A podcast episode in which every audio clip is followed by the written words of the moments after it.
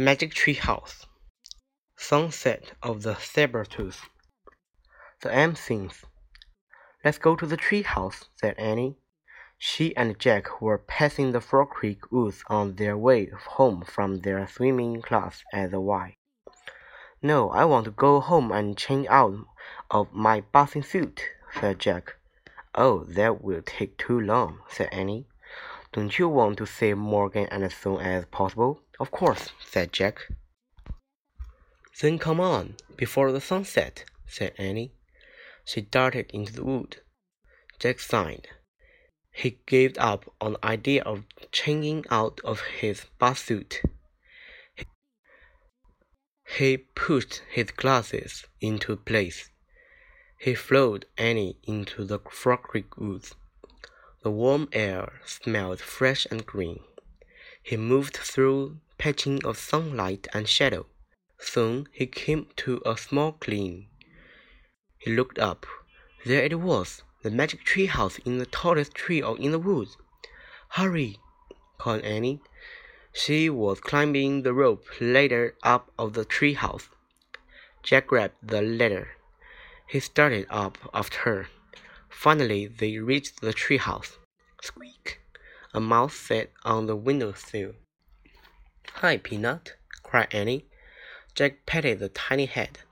Sorry we didn't come sooner, Annie said, but we had to go to our swimming lesson. Squeak! What happened while we were gone? asked Annie, looking around the tree house. Jack stared at the large M graved into the wooden floor. On the M we were a tombstone and a mungo. A special thing they'd found on their last two journeys. Hey, guess what? said Jack. Moonstone and Mungo started with the letter M, just like Morgan. You're right, said Annie. I bet all four things start with an M, said Jack. Right, said Annie. I wonder where we will find the next one. She and Jack started at the stack of the books into the treehouse. Books on amazing rainforest, ninjas, pirates, mummies, knights, and dinosaurs. All of the, them were closed. Only one book lay open in the corner. We're just about to find out, said Jack. They walked over the open book. They looked at the page of the book was open too. It showed a picture of a rock and snow. Wow, said Annie, running her finger over the picture. I love snow. I wish we could go there right now. Wait, said Jack. We're not prepared. Then he had other thought. And we are wearing our best suit. Stop. Oops, said Annie. Too late. The wind started to blow. The leaves started to shake. The tree house started to spin spun faster and faster. Everything was silent. It was as silent as the falling snow. Chapter 2 Bones Jack, Annie, and Peanut looked outside. Snow was falling from a gray sky. The tree house was in the tallest tree in a grove of tall, bare trees. The grove was on wide, wild plain. Beyond the plain were high, rocky cliffs. I'm cold, said Annie. Her teeth chattered.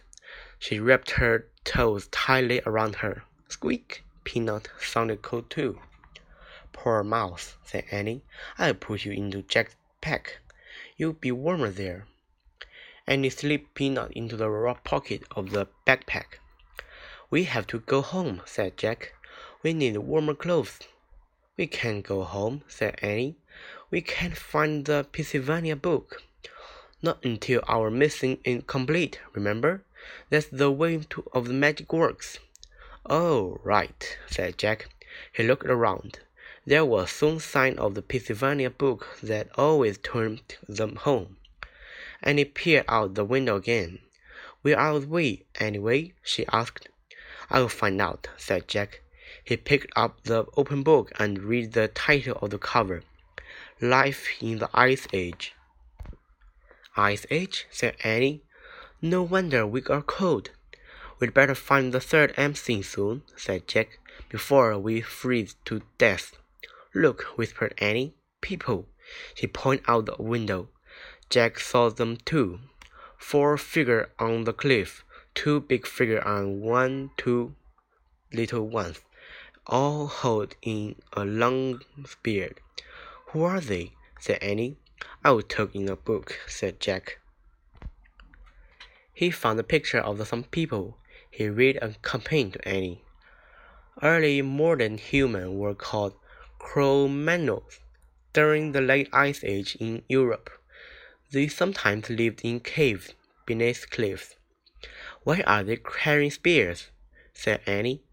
Jack turned to the page. He found other picture of the Cro-Magnons. He read aloud. The Cro-Magnon family often hunted together.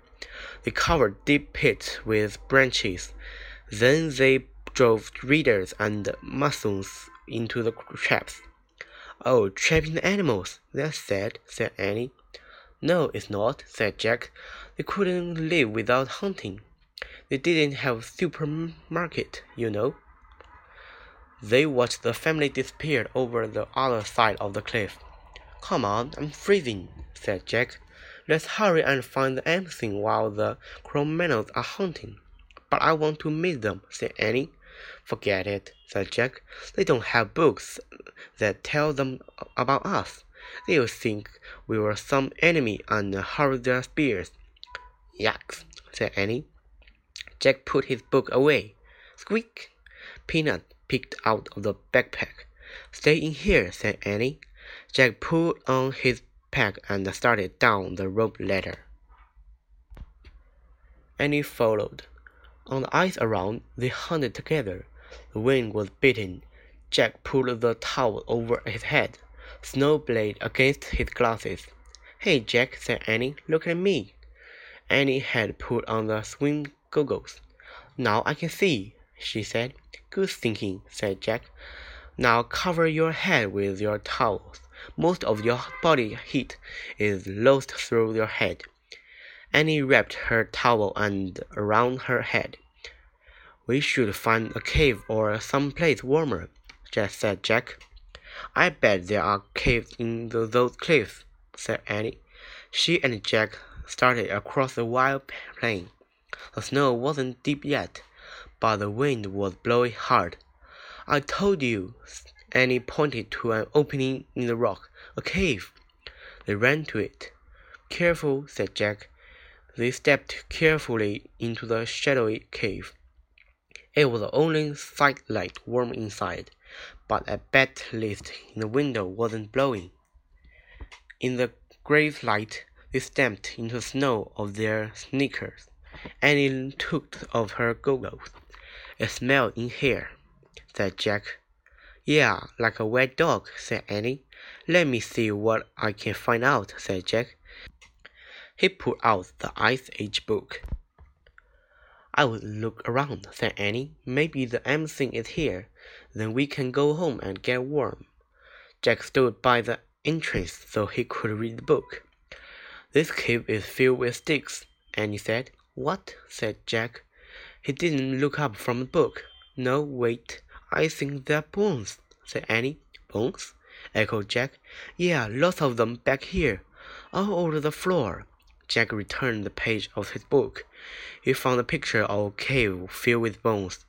I hear something, said Annie. Jack read the writing below the picture of the cave. It said, The great cave beard of Ice Age were over eight feet tall.